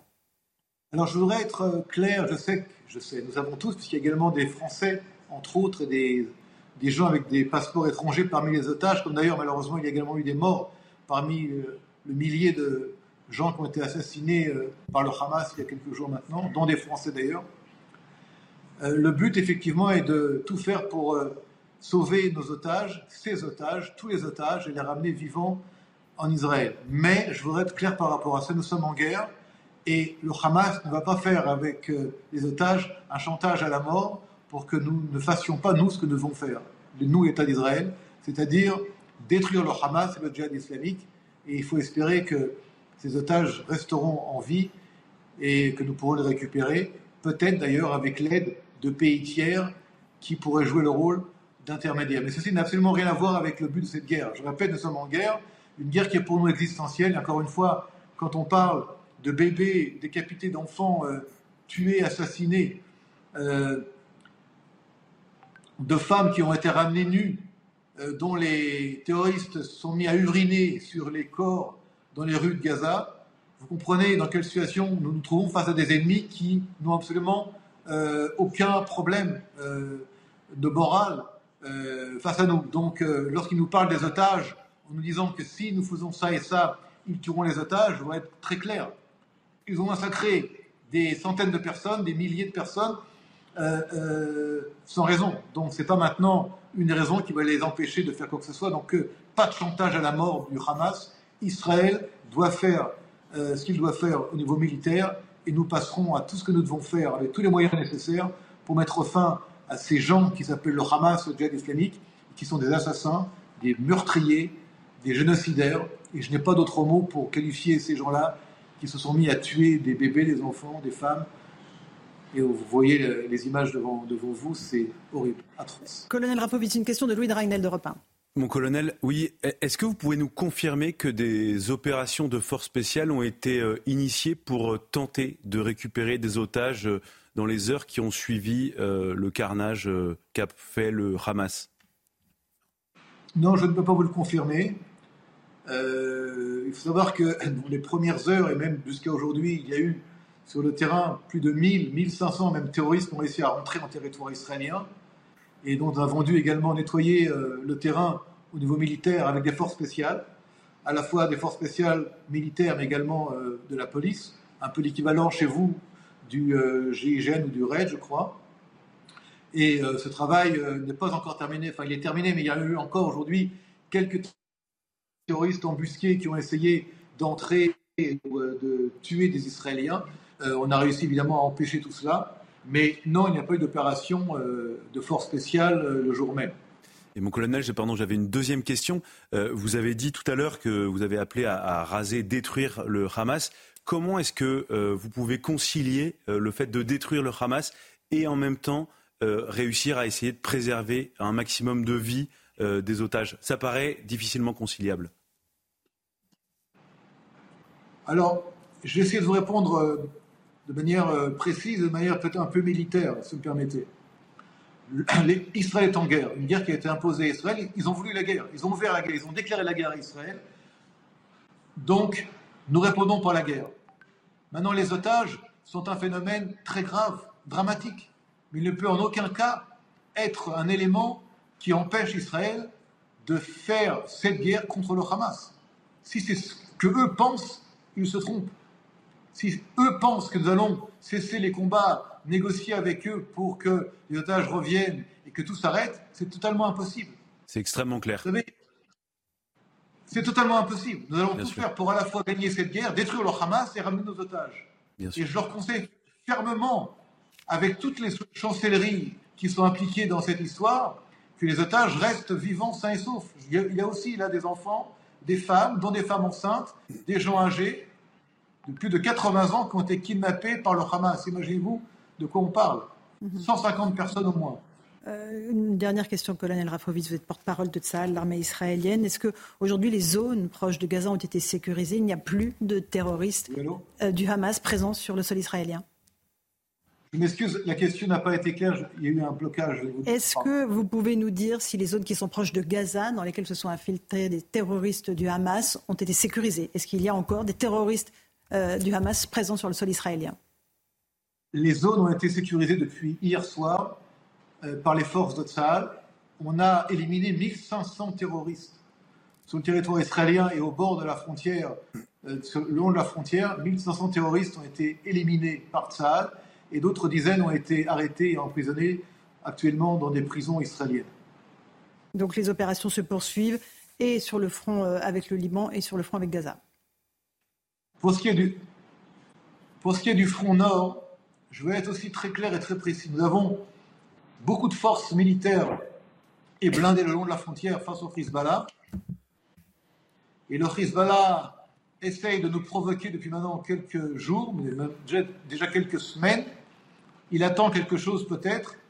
Nous ne voulons pas la guerre avec le Liban, avec le Hezbollah, mais là aussi je vais être très clair, nous sommes en guerre et Israël n'hésitera pas à agir contre le Hezbollah si le Hezbollah attaque Israël ou menace Israël avec le soutien de l'Iran, puisque c'est l'Iran qui est derrière. Merci beaucoup, colonel Rafovitz, d'avoir euh, répondu aux questions euh, de Punchline sur CNews et sur Europe 1. Porte-parole. Je voudrais également, également vous remercier excusez-moi, vous remercier à vous et à tous ceux qui aujourd'hui couvrent la situation en Israël, parce que on a affaire à quelque chose qui est sans précédent, avec une, une, une, tristesse que nous vivons, nous Israéliens, que nous soyons militaires ou pas, devant ces milliers de blessés et morts, dont une très grande partie sont très jeunes et ont été véritablement assassinés comme, comme on peut le faire lorsqu'on a la haine contre tout un peuple, et donc je remercie ceux qui aujourd'hui couvrent cette actualité, comprennent ce qui se passe et sont avec Israël face à cette barbarie qui malheureusement ne touche pas qu'Israël. Et je sais que vous aussi en France, vous avez malheureusement fait face à cette même barbarie il y a quelques années avec par exemple le Bataclan ou les attaques dans les cafés de Paris. Donc merci à vous. Et euh, cette guerre est une guerre que nous devons gagner pour tous les pays qui veulent la liberté et qui croient en la démocratie. Donc merci à vous. Merci à vous pour ce message extrêmement important. On va faire une petite pause dans notre émission. On va se retrouver dans un instant. On parlera de ce qui se passe en France, des menaces qui pèsent sur la communauté juive dans notre pays. Sabrina Agresti-Roubache, qui est secrétaire d'État chargée de la ville, sera notre invitée. Elle vient d'être nommée à la citoyenneté. Euh, qu'est-ce que cela veut dire? Qu'est-ce que cela implique? Elle nous répond dans un instant. À tout de suite. 18h19, on se retrouve en direct dans Punchline sur CNews et sur Europe 1. On continue à évoquer ce qui se passe en Israël. Notre invitée, c'est Sabrina Agresti-Roubache. Bonsoir. Bonsoir. Secrétaire d'État chargée de la ville et donc de la citoyenneté depuis quelques minutes. Votre périmètre s'élargit, c'est très important. C'est au cœur des problématiques que nous allons évoquer ce soir. On va commencer par évoquer Israël avec vous. Euh, ces attaques terroristes, l'ampleur de la barbarie euh, qui a été euh, faite par les terroristes du Hamas, avec notamment ce massacre dans un kibbutz euh, où 40 bébés ont été massacrés. Explication de Yael Benamou. C'est un massacre près de Sderot, Kfaraza, à quelques centaines de mètres de Gaza. Des corps d'enfants et d'adultes jonchent encore le sol de ce kibbutz. Des découvertes macabres ont été signalées à l'intérieur des maisons, comme en témoigne le général de division Itaï Verouv. Vous avez vu des bébés, des mères, des pères dans leurs chambres et comment les terroristes les ont tués? Ce n'est pas une guerre, ce n'est pas un champ de bataille. Il s'agit d'un massacre, d'une activité terroriste. Les journalistes de la chaîne i24 News présents sur place évoquent des corps de victimes mutilés, des maisons brûlées avec des familles entières tuées à l'intérieur. Pour le général de division Itaï Verouv, cela renvoie aux heures les plus sombres de l'histoire du peuple juif. Je n'ai jamais vu ça de ma vie. Nous imaginions que cela aurait pu arriver du temps de nos grands-parents dans les pogroms en Europe et dans d'autres endroits.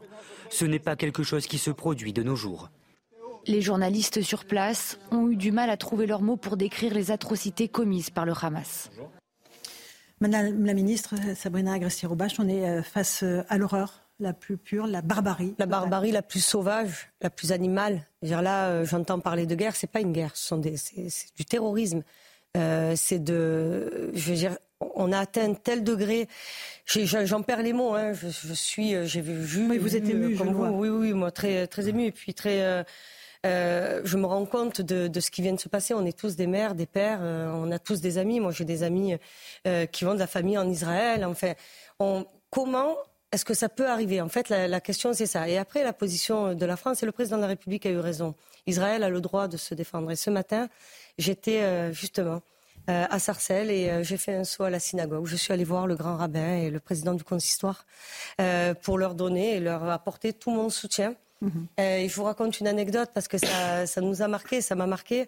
Euh, venait d'arriver euh, euh, des, des, gens qui arrivaient de Tunisie, qui s'étaient réfugiés à la synagogue. Et ils arrivaient, ils arrivaient en fait, leur vie était en Israël, d'Ashkelon. Ils n'ont pas pu rentrer chez eux. Donc ils sont venus se réfugier en France. Et donc moi, ma réaction, c'était de leur dire, vous vous sentez en sécurité? Et ils me disent, mais oui, nous, on veut rester là parce que peut, déjà, on peut plus rentrer chez nous. Mais euh, l'horreur absolue et la condamnation la plus, euh, la plus violente, allez, on va utiliser le mot qu'on puisse contre le Hamas, qui est quand même une organisation terroriste. Enfin, enfin regardons ce qu'il se passe. Et c'est, on connaît la situation euh, sur le conflit israélo-palestinien, mais il n'y a pas de oui mais là. Là, il n'y a pas de oui mais. Ce qui se passe est gravissime et euh, inqualifiable. En fait, j'ai pas les mots. Oui, parfois, le, dans le dictionnaire, on ne trouve pas les mots pour qualifier l'horreur. Le soutien de la France euh, envers Israël sera indéfectible. Et contre et, avec, alors je vais vous dire, et contre le terrorisme et avec la communauté juive et les communautés juives où qu'elles se trouvent. Elles sont en sécurité aujourd'hui en France, les communautés juives. En France, elles sont. Alors, elles sont. On est, on est quand même en France. On est en sécurité. Évidemment qu'on ne sait pas tout arrêter. Si on le, si tout le monde savait tout arrêter, ça se saurait. Ce qui est sûr, c'est que le ministre de l'Intérieur, tout de suite, sous l'impulsion du président de la République, a demandé à ce que les moyens soient mis aux abords des lieux de culte et que la communauté juive soit oui, surprotégée. Dans un moment comme ça, je pense que les, moyens sont là. Donc nous, on sait faire. Le ministère de l'Intérieur sait le faire. Le ministre de l'Intérieur, Gérald Darmanin, l'a dit tout de suite. Quand on touche un cheveu à un juif français ou à un juif tout court, on touche à la République et on, on touche à l'humanité. On ne peut pas. Enfin, ce n'est pas ce n'est plus acceptable. On se le dit souvent, plus jamais ça. Mais en fait, moi, ce que je vois, c'est que, euh, les, euh, vous savez, dans, dans la sauvagerie, en fait, il n'y a pas de limite. Mhm, malheureusement. Une question de Louis de Ragnel. Madame la ministre, euh, cet après-midi, la première ministre, Elisabeth Borne, à l'Assemblée nationale, a dit pas un euro d'argent français ne doit aller au Hamas. Et pourtant, on l'a appris hier, la France n'a pas voulu suspendre les aides de l'Union européenne à destination de l'autorité palestinienne. Il y a beaucoup de gens qui se posent la question pourquoi? Alors je vais vous répondre. Alors moi, je, comme tout le monde, je me suis posé la question et encore une fois, c'est pas forcément la ministre qui s'est posé la question, c'est euh, la mère de famille, c'est euh, la, citoyenne française. Est-ce que on doit répondre à l'horreur par l'horreur? Moi, je crois pas. Je crois pas qu'on doive empêcher les populations civiles palestiniennes. Vous savez, le Hamas est une organisation euh, terroriste, mais qui n'est pas soutenue par l'entièreté de la, la population palestinienne. Donc je pense que le président a eu raison et que la première ministre a eu raison de dire il faut, euh, comment dire, de la nuance. Dans un moment aussi horrible, on ne peut pas répondre avec la même violence. Il faut, à un moment donné aussi, se rendre compte qu'il y a des gens, des civils, qui vivent aussi dans la bande de Gaza et qu'on ne peut pas empêcher les mères de nourrir leurs enfants, les, vieillards de se, et pourtant, soigner. Ce qui est terrible, c'est que le Hamas bénéficie de ces aides indirectement. C'est alors ça c'est. Parce que le, cas de conscience se trouve là. Ben, vous savez, le cas de conscience, il sera aussi sur la réplique d'Israël, mhm. c'est-à-dire sur. Euh, on sait qu'on a des otages. Qu'est-ce qu'on fait? Vous savez, c'est pas c'est pas un sujet sur lequel on peut répondre. C'est pas manichéen. C'est pas oui, c'est pas non, c'est pas blanc, c'est pas noir. La réponse est forcément au milieu. Mais moi, j'ai soutenu et je soutiens la première ministre sur euh, sur cette réponse parce que on sait qu'en face, il y a des gens qui n'ont aussi rien demandé. Ils sont nés là, ils n'ont rien demandé à personne et ils se retrouvent. On ne peut pas non plus les affamer, les empêcher de boire, de se soigner. C'est pas possible. On ne peut pas répondre à l'horreur par l'horreur. Alors, Ça, Revel, une question, et après on écoutera Mathilde Panot de, la France Insoumise. L'Allemagne et l'Autriche ont décidé de suspendre leur aide justement à la Palestine. L'Union européenne, à ma grande surprise, a dit qu'il faut regarder si cette aide colossale, presque un milliard d'euros, ne financerait pas le Hamas ou la corruption au sein de l'OLP. Euh, on comprend l'argument, il faut aider les Palestiniens. L'autorité palestinienne. L'autorité palestinienne. Oui, l'OLP. On comprend, mais euh, vous vous rendez compte si on s'apercevait qu'en fait, euh, les fonds européens ou des fonds nationaux servent à financer le Hamas et par exemple l'achat d'armes ou des, ou des formations terroristes. Vous, vous, savez. Il serait peut-être quand même temps à un moment donné de regarder. Qu'il soit temps de regarder, vous avez raison. Moi, ce que je réponds, c'est que le moment que nous vivons, nous, vous savez, on est là sur un plateau, on n'y est pas. Hein là-bas. Mm-hmm. Donc je pense qu'à un moment donné, oui, il faut évidemment se poser la question, mais à un moment donné, encore une fois, on peut pas, on peut pas punir toute une population parce que des terroristes sauvages ont décidé euh, d'accomplir les pires sauvageries. Sabrina Agresti-Roubache, vous êtes ministre. Le nouveau bilan euh, côté citoyens français en Israël s'alourdit. Huit Français ont été tués. 20 sont actuellement disparus. Euh, vous pensez évidemment à leurs proches et euh, au fait qu'il faut tout faire pour retrouver euh, ceux qui sont disparus. Je sais que la ministre Colonna est, à sa pleine tâche. Hein. elle n'était même pas aux questions au gouvernement aujourd'hui. Donc déjà, ma, profonde tristesse et toutes mes condoléances aux familles donc de ces Français, de nos voilà, ce sont nos, frères, nos sœurs là qui sont morts. Hein. donc évidemment présenter nos condoléances, mais en revanche, le Quai d'Orsay euh, a, pris, euh, a pris le sujet euh, à bras le corps, si je puis dire, pour donner le maximum d'informations aux familles et aller récupérer des informations, parce que, je vous le dis encore, on est dans une guerre terroriste. Ce n'est pas une guerre traditionnelle, on est dans une guerre terroriste. Mhm. Donc le Quai d'Orsay est pleinement engagé. Je sais que la ministre Colonna euh, donne des infos, euh, beaucoup d'informations aux familles. Mhm. Et je le sais aussi tout simplement parce que j'ai des amis qui m'écrivent. J'aimerais qu'on écoute. Euh, Quai d'Orsay fait son travail. Mathilde Panot de la France Insoumise qui ce matin s'est exprimée, qui a été incapable de dire que le Hamas était une organisation terroriste. Écoutez-la, elle est interrogée par des journalistes. On, on sent la gêne, on sent les hésitations. Écoutez, vous allez réagir ensuite. Euh, c'est une euh, la branche armée qui euh, aujourd'hui est responsable de crimes de guerre, voilà, et dont et c'est largement documenté. Vous pourrez. Mais j'ai répondu sur terroriste en fait. J'ai répondu sur terroriste. Eh bien, j'ai répondu sur terroriste. Vous, Si, si, vous vous contenterez de ma, de, de ma réponse sur cette question. Non, je n'ai pas de double langage, monsieur, et je ne vous permets pas de.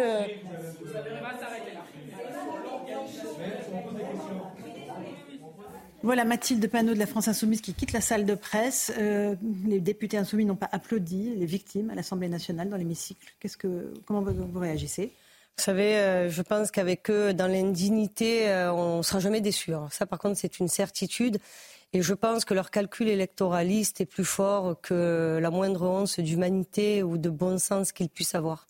Ils font de la politique et ils répondent. voilà. Et puis, je pense que derrière tout ça, il y a quand même un fond compliqué. Hein. Ils, ont, ils, ont des, bah, ils ont des sujets euh, sur la communauté juive. Enfin, moi, je, Antisémitisme de enfin, Est-ce qu'on le qualifie d'antisémitisme? Je vais les laisser se définir parce que j'aime bien quand les gens se définissent eux-mêmes. Moi, ce que je dis, c'est indignité, honte absolue. Quand on est la représentation nationale, on ne peut pas se permettre ça. Il faut les sanctionner, les députés français insoumis? C'est euh, à l'Assemblée nationale de répondre. Moi, maintenant, je suis au gouvernement, donc euh, j'aime beaucoup, j'y tiens à la séparation des pouvoirs entre l'exécutif et le Parlement.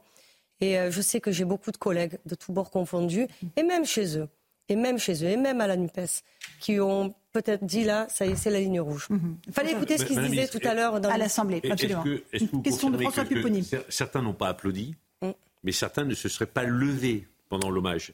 Est-ce que, vous confirmez que certains députés, euh, en particulier les filles, sont restés assis pour ne pas honorer la mémoire des victimes? Certains, alors euh, moi je les ai pas vus, on me l'a dit puisque j'étais euh, au banc, comme on dit. non, j'ai vu beaucoup de députés LFI, même ceux justement que je, qui me, enfin comment dire, qui me choquent par leurs mots, qui me choquent par ce qu'ils sont capables. Mais, c'est inadmissible, c'est une honte absolue. Là, on parle de bébés qui sont morts. Et puis, je vais vous dire, enfin, qu'il soit d'Israël, qu'il soit de n'importe où, on ne peut pas humainement pas condamner. Enfin, là, oublions tout le reste. Mais enfin, comment c'est possible de pas de pas condamner? Et c'est ce que certains de mes collègues m'ont dit. Et si c'est ça, honte à eux. Mhm. Une dernière question. Vous venez de récupérer le portefeuille de la citoyenneté. Euh, qui va donc se cumuler avec celui de la ville que vous aviez précédemment. Votre périmètre s'élargit. Comment est-ce que vous comptez vous atteler à cette question? Parce que ce sont des sujets extrêmement importants qui sont au cœur de nos vies à tous. Mais par exemple, la prévention. Vous vous rappelez, j'avais fait quelques débats ici avec vous quand j'étais députée, mhm. porte-parole de mon groupe. Prévention de... de la délinquance, prévention de la radicalisation, prévention en réalité de, tout, de toutes les conduites à risque. Ah, tout à l'heure, voilà, je discutais euh, avec quelqu'un à mon cabinet qui me disait, vous savez, Madame la Ministre, il y a un sujet qu'on évite, enfin un mot qu'on n'utilise plus, conduite à risque. Donc moi, moi je pense euh, que j'ai toujours pensé que la prévention, et j'ai connu, je fais partie de cette génération qui a connu dans son quartier euh, prioritaire, comme on dit, de la prévention, oui, aux conduites à risque, aux addictions. Je pense que sur la radicalisation, c'est une évidence. On doit continuer à travailler de plus en plus fort et surtout la prévention de la, de la délinquance. Et c'est absolument euh, ce qu'il y a en euh, décret d'attribution dans, dans, ce périmètre. Le périmètre élargi, c'est ce qu'il y a. La citoyenneté, c'est aussi la défense de la laïcité. Vous avez de nouvelles mesures que vous comptez prendre? Alors, sur la laïcité, pareil, on a eu combien de débats? Je pense que euh, on ne doit, pareil, il n'y a pas de oui mais avec la laïcité. Et on doit continuer à éduquer, on doit continuer à porter les valeurs de la France, les valeurs du pays. C'est quoi être français? Pourquoi est-ce que certains veulent être en France, pourquoi d'autres non? Pourquoi est-ce qu'on rejette euh, certaines de nos valeurs fondamentales? Oui, c'est un sujet euh, complexe, mais attention, je pense que le relier uniquement, pardon, aux politiques de la ville, ça serait aussi une erreur. Moi, je me balade beaucoup en France, vous le savez. Je vois que ces sujets, citoyenneté, aller au sens large, que ce soit la prévention de la, de la délinquance, pareil, dans son plus large périmètre, ou sur euh, la prévention des conduites euh, à risque. On, le voit de partout sur le territoire. Donc euh, oui, oui, là, ça va me permettre justement de mailler mieux le territoire mhm. et de porter, oui, ce qui fait nation, ce qui fait qu'on est français. Merci beaucoup d'être venu nous parler donc avec la primeur de cette nomination à la citoyenneté et à la ville. Merci, Madame la Ministre. Merci, Laurence. Merci à tous. Le rappel des titres de l'actualité par Augustin Donadieu sur Europe 1 et sur CNews. Le bilan passe à 8 Français tués en Israël. Information du Quai d'Orsay.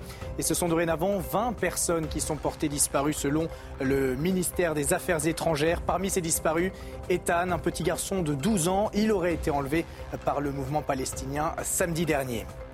Les roquettes sur place continuent de pleuvoir sur Israël. À Tel Aviv, les sirènes d'alerte sont incessantes. Le Caire a fermé le poste frontière de Rafah, un point de passage entre l'Égypte et la bande de Gaza. L'armée israélienne, elle, a lancé l'opération Épée de fer en réaction à l'attaque surprise de samedi matin. Et enfin, l'innommable a été découvert dans le kibbutz de Kfar Asa. 40 nourrissons, des enfants de moins de 2 ans, ont été retrouvés pour la plupart décapités par le Hamas. Dans un autre village collectivisé à 5 km de Gaza, ce sont au moins 100 personnes qui ont été retrouvées mortes, assassinées par un commando du Hamas, des hommes lourdement armés qui se sont filmés durant leur progression dans le village, pourtant protégés par une barrière barbelée depuis toujours. Merci beaucoup Augustin Donadieu pour ces nouvelles terribles. Dans un instant, on se retrouve sur Europe 1 et sur CNews dans Punchline. Bernard-Henri Lévy sera en direct avec nous depuis Israël. On reviendra sur ces massacres, ces abominations qui ont été commises en Israël contre des enfants, des femmes, des vieillards. A tout de suite dans Punchline. 18h38, on se retrouve en direct dans Punchline sur CNews et sur Europe 1. Bernard-Henri Lévy est avec nous en direct depuis Tel Aviv grâce à Thibault Marcheteau. Bonsoir à vous. Je vais vous passer la parole dans un instant. J'aimerais faire le point avec vous sur ces massacres que nous avons découverts, commis dans deux kibbutz à la frontière avec Gaza. Dans l'un, 40 bébés ont été massacrés par les terroristes du Hamas. Dans l'autre, euh, euh, il y a eu 100 corps de civils découverts. Le Louis l'Allemand et je vous passe la parole ensuite de longues traînées de sang sur le sol jusqu'à l'intérieur de la maison et des corps. L'attaque a été violente et a duré plusieurs heures dans le kibbutz de Berry, situé dans le sud d'Israël. L'incursion des terroristes a été filmée. Ils abattent le conducteur d'un véhicule et franchissent le portail. Il était tôt ce samedi matin quand ils ont pénétré dans la communauté. Armes à la main, on les voit traverser une place, comme s'ils étaient à la recherche d'habitants. Ils sont restés là plusieurs heures dans ce kibbutz pour traquer et tuer. Plus de 100 corps ont été retrouvés. Les secouristes eux-mêmes n'avaient jamais vu de telles scènes.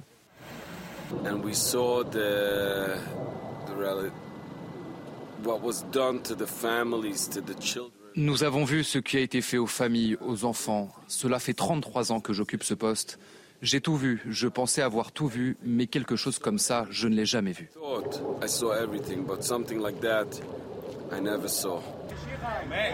Avec autant de victimes parmi ses 1200 habitants, Berry est la plus touchée des 14 localités israéliennes attaquées. Bernard-Henri Lévy, on a franchi un cap dans la barbarie avec ces massacres. Oui, visiblement, bien sûr. Mais vous savez, je n'ai plus de, je n'ai plus de larmes et je n'ai plus de mots pour dire tout ce que j'entends et, et tout ce que je vois depuis, euh, depuis quelques jours, depuis que je suis ici. Euh, clairement, et il n'y a pas d'autre mot, euh, il y a eu un, gigantesque pogrom qui a été commis en terre d'Israël. Un pogrom commis par les militants ou les, djihadistes fanatiques du Hamas. C'est ça qui s'est produit, que ce soit à Be'eri, que ce soit à Kfar euh, Aza, euh, ça, je n'ai pas vu, mais ou dans d'autres endroits, c'est un pogrom euh, géant. il n'y a pas, il n'y a pas d'autre mot. Nous avions oublié cela, et, cela nous revient aujourd'hui avec une violence euh, extraordinaire. Vous êtes aux côtés des Israéliens depuis plusieurs jours, Bernard-Henri Lévy. Dans quel état d'esprit sont-ils? 300 000 réservistes ont été mobilisés. Euh, Tsahal euh, va procéder à des opérations terrestres d'ampleur à Gaza. Il y a une grande détermination du côté d'Israël. Absolument. J'ai passé l'après-midi, aujourd'hui même, à la frontière donc de Gaza, avec une unité importante d'Israéliens qui sont en place euh, avec des bulldozers en première ligne euh, pour déminer et puis les chars derrière. Et ils sont animés de deux déterminations. Ils ont deux impératifs absolus. Premièrement, ramener les otages et, et les ramener vivants. Et deuxièmement, faire payer au Hamas son, son crime. Et tous les soldats avec qui j'ai parlé aujourd'hui, cet après-midi, m'ont tous dit cela. Faire payer le Hamas, euh, l'éliminer de la bande de Gaza et ramener les otages. Et accessoirement d'ailleurs, et aussi, pas accessoirement, au passage, libérer les Palestiniens eux-mêmes. Libérer les Palestiniens de l'emprise mortifère et dictatoriale et, nazie du Hamas. Est-ce que le blocus total de Gaza est nécessaire pour mener à bien ces opérations, Bernard-Henri Lévy? Écoutez, on nous parlait depuis très longtemps de blocus. La vérité, c'est qu'il n'y avait pas de blocus à Gaza. Il y avait un blocus jusqu'à présent, jusqu'à la semaine dernière, il y avait un blocus sur les matériels qui pouvaient servir à fabriquer des armes. C'est ça la réalité eh bien, euh, le Hamas s'est servi de cette, de cette situation pour s'armer, pour se militariser, pour préparer ces escadrons de la mort dont on a vu les, les, ce qu'ils étaient capables de faire ces derniers jours. Ben écoutez, hélas, il n'y a pas d'autre solution maintenant pour en finir avec le Hamas que le blocus total. Là, cette fois-ci, en effet, on va voir ce que c'est qu'un blocus total. Et il n'y a évidemment pas le choix. Est-ce qu'il y a pour vous un soutien étranger qui est évident dans les actions euh, du Hamas euh, Le Hezbollah, c'est encore autre chose. Mais est-ce qu'il y a d'autres pays qui sont impliqués selon vous? Selon moi et selon les officiels israéliens euh, que je rencontre, c'est évident. Il y a un soutien actif de l'Iran, un soutien actif de la Syrie et on verra s'il n'y a pas encore d'autres soutiens. En particulier, vous savez, euh, il y a de forts soupçons aujourd'hui quant à l'attitude de la Russie dans les dernières semaines ou les derniers mois. N'oubliez pas tout de même que le chef politique du Hamas a été reçu depuis un an euh, à Téhéran à plusieurs reprises, mais aussi à Moscou, il y a un an, par Sergei Lavrov, ministre des Affaires étrangères. Que se sont-ils dit ce jour-là, dans cette réunion à huis clos? Quels sont les rapports réels entre la Russie et le Hamas? On le découvrira. Une dernière question, Bernard-Henri Lévy, concernant la France, l'attitude de la France insoumise, qui n'a pas voulu qualifier le Hamas d'organisation terroriste, qui a refusé d'applaudir les victimes des attaques en Israël, aujourd'hui à l'Assemblée nationale. Euh, est-ce qu'il faut sanctionner? Qu'est-ce que vous, Quelle est votre réaction face à cela? C'est une infamie. Et les gens qui font cela se mettent euh, hors du pacte républicain, hors du consensus républicain. Écoutez, face au 11 septembre, face au Bataclan, et aujourd'hui, face à ce pogrom de masse, il n'y a pas de si, il n'y a pas de mais, il n'y a pas de discussion, il n'y a pas de discutaillerie. On condamne et on condamne sans réserve et on donne à la chose son nom. C'est pas c'est pas des militants le Hamas, c'est pas un mouvement de de résistance, comme, on, comme ces, ces gens-là le disent parfois. C'est même, c'est pas un mouvement de libération nationale. Ils se moquent éperdument de quelque libération et quelque nation que ce soit. Ce sont des hommes qui veulent anéantir Israël et qui veulent tuer des juifs et le maximum de juifs possible et qui lorsqu'ils se trouvent dans un dans un kibbutz se conduisent comme des comme des SA. Ils cherchent les gens, où ils se conduisent comme autrefois Daesh il y a quelques années à Mossoul ou à Raqqa. Ils font du porte-à-porte, ils vont chercher les femmes, ils les dénudent, ils les martyrisent, ils les ensanglantent, ils les tuent et ils les transportent euh, avant de profaner encore, avant d'insulter encore leurs cadavres dans des lieux inconnus à Gaza. Donc face à ça, Laurence Ferrari, il a pas de, il ne devrait pas y avoir de, de discussion ou de nuance. La condamnation sans réserve est la seule attitude digne d'un républicain. Ça n'est pas celle, en effet, de ceux dont vous me parlez, c'est-à-dire de, de certains insoumis. Je suis en Israël, sur le terrain, je n'ai pas les dernières nouvelles. Certains, la plupart, je ne sais pas. Merci beaucoup Bernard-Henri Lévy d'avoir pris du temps pour répondre à nos questions sur Europe 1 et sur CNews. Merci à Thibault Marcheteau qui était à vos côtés à Tel Aviv pour rendre euh, ce duplex possible. Merci beaucoup. On a été rejoint ici euh, en plateau par euh, Franck Tapiro qui est publicitaire. Bonsoir Franck Tapiro. Bonsoir. vous avez hier poussé un coup de gueule après la manifestation en solidarité avec Israël en disant qu'il y a un silence assourdissant du côté euh, des artistes, des sportifs. Expliquez-nous votre coup de gueule. Oui, c'est assez curieux parce que d'ailleurs Arthur aussi euh, l'a fait pendant la manifestation. Euh, moi, j'ai enregistré une vidéo. Arthur de la télévision. Arthur, le, présentateur. Et en fait, ce qui se passe, c'est que il y a pourtant à chaque fois qu'il y a une cause, qu'il y a quelque chose qui se passe dans le monde, une déflagration, un tremblement de terre. Une, un collège, on va dire, d'artistes qui immédiatement, dans les minutes qui suivent, se réunit et sont totalement d'accord pour ou euh, s'émouvoir ou sanctionner quand il le faut. Et là, rien. Donc j'ai poussé cri, c'est mais ils sont où? Vous connaissez cette fameuse chanson? Mais ils sont où? Mais ils sont où? Les comédiens, les musiciens, les artistes, les footballeurs, nos stars qui se jettent à la moindre incartade, surtout de la police, pour parler du petit ange Naël. Ils sont où? Ils se terrent chez eux. Et à force de se terrer et de se terre tout court, on ne fait pas avancer la cause. Pourquoi? Parce que là, il faut expliquer pourquoi. Pourquoi ils ont peur? Parce qu'ils ont peur d'avoir une image qui soit malheureusement associée d'abord à la défense de victimes juives, et pire, de victimes israéliennes. Et pire, de se dire, si je m'émeux de victimes israéliennes, ça veut dire que je ne soutiens pas la cause palestinienne. Mais quelle bêtise, et je le regarde dans les yeux. C'est au contraire en soutenant Israël de façon inconditionnelle que vous soutiendrez la cause palestinienne. Pour une seule et bonne raison. Car vous les aiderez à dissocier le peuple palestinien, dont vous estimez défendre la cause, et le Hamas, et ce qu'ils viennent de commettre. Mhm. Si vous ne dissociez pas cela, vous ne défendrez absolument pas la cause palestinienne. Donc c'est un petit truc de communicant, mais ça devrait être un truc d'humain, de citoyen.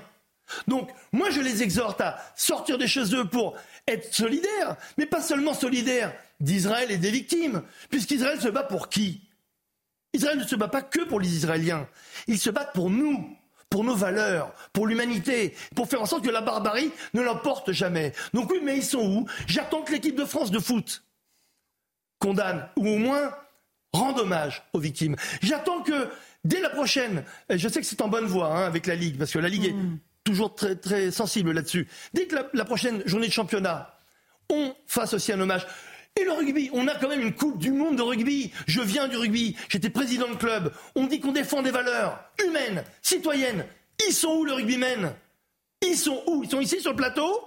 Non, ils sont nulle part. Donc, j'attends que Antoine Dupont, je l'appelle, parce que je l'adore, et qu'on est fan de lui, et qu'on aimerait qu'il soit champion du monde, mais qu'il soit aussi champion du monde de la compassion, Mhm.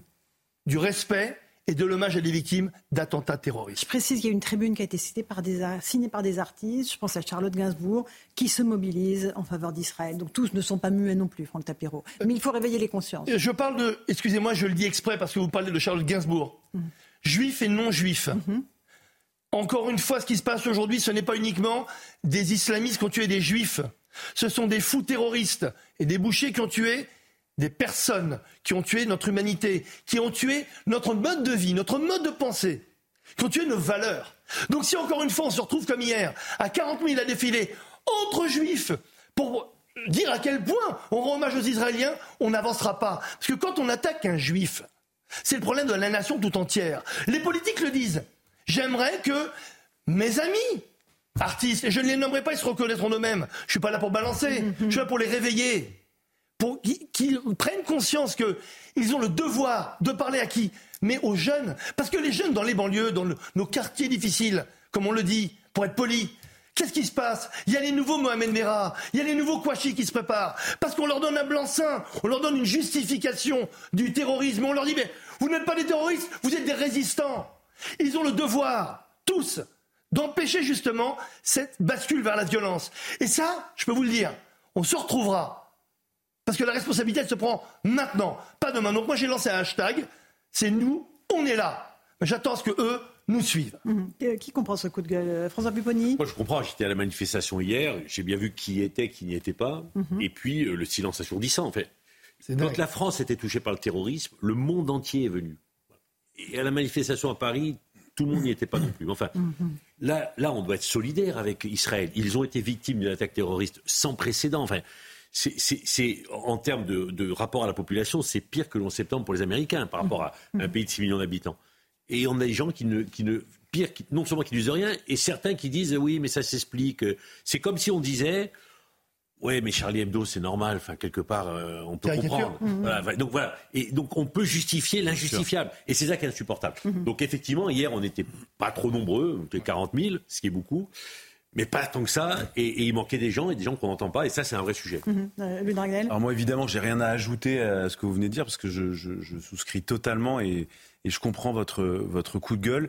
Euh, simplement, moi, ce qui me vraiment ce qui me frappe, c'est dans la classe politique aussi.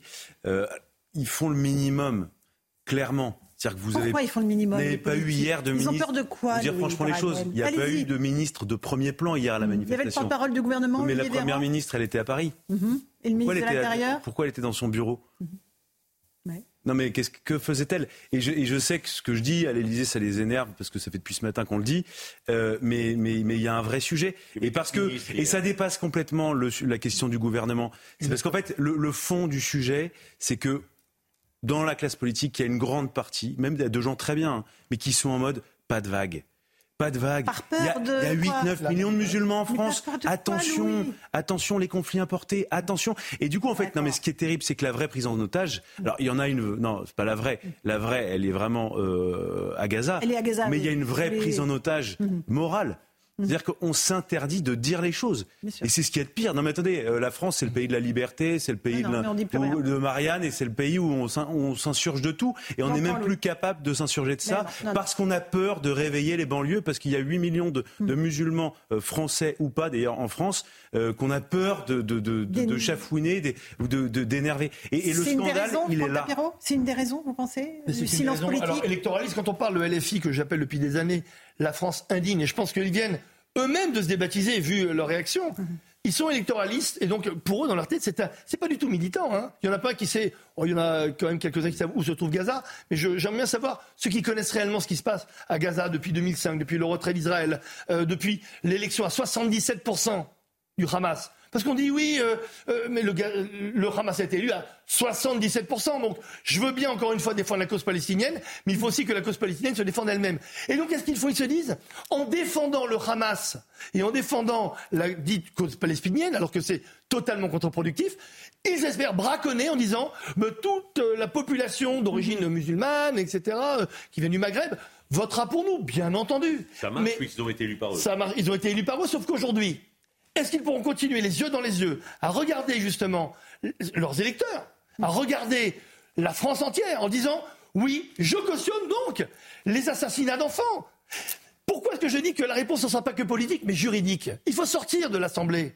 C'est juridique, c'est pénal en France. Ça s'appelle l'apologie du, terrorisme. Donc moi j'appelle non seulement les avocats et les citoyens dignes de ce nom à les attaquer en justice pour les radier de l'Assemblée nationale. Comment imaginer qu'un député français puisse dire, par exemple, au lendemain, on a dit, hein, de Charlie Hebdo ou du Bataclan, mais oui, mais mettez-vous à la place de ces gamins quand même. Vous avez vu comment on les a mal intégrés Voilà pourquoi ils ont assassiné nos enfants Est-ce que vous auriez imaginé ça possible? C'est exactement ce qui est dit, écrit, communiqué et assumé. Maintenant, on va voir par rapport à ces nouvelles révélations qu'on sait depuis trois jours. Il fallait juste qu'on ait les images. On sait qu'ils ont décapité des bébés et pire encore, des choses que je, ne pourrais même pas vous prononcer, encore moins vous montrer, alors que tout le monde a les vidéos. Mhm. Mais est-ce que ce jour-là, brûlé vive, bien, oui, et bien pire que cela, et encore une fois, on ne peut pas humainement le dire. Et donc, est-ce qu'ils pourront regarder leurs électeurs et la France entière en disant nous assumons cela? Est-ce que nous, citoyens français, on pourrait imaginer que, quel que soit leur parti, leurs idées politiques, on n'en est plus à parler de politique ici, qu'un élu de la République puisse assumer un seul de ces crimes? Si c'est le cas, à ce moment-là, il faut que les citoyens français se regardent dans la glace. Pouvons-nous considérer encore, et vous savez quel est mon engagement sur l'engagement euh, sur la citoyenneté, euh, chose qui est très compliquée parce que c'est un engagement de tous les jours. Est-ce qu'on pourra dire, ben oui, on assume, finalement c'est compliqué? Non, c'est pas compliqué. Il faut condamner, combattre et aller jusqu'au bout. S'ils assument, eh ben on se retrouvera, à mon avis, plus dans les prétoires qu'à l'Assemblée. Le coup de gueule de Franck Tapiro ce soir dans Punchline sur CNews et sur Europe Merci, Merci beaucoup d'être venu, Louis Dragnel, Eric Revel et François Bupponi. Dans un instant sur CNews, c'est Christine Kelly et ses invités pour Face à l'info Europe 1. Hélène Zelani, bonne soirée à vous sur nos deux antennes et à demain.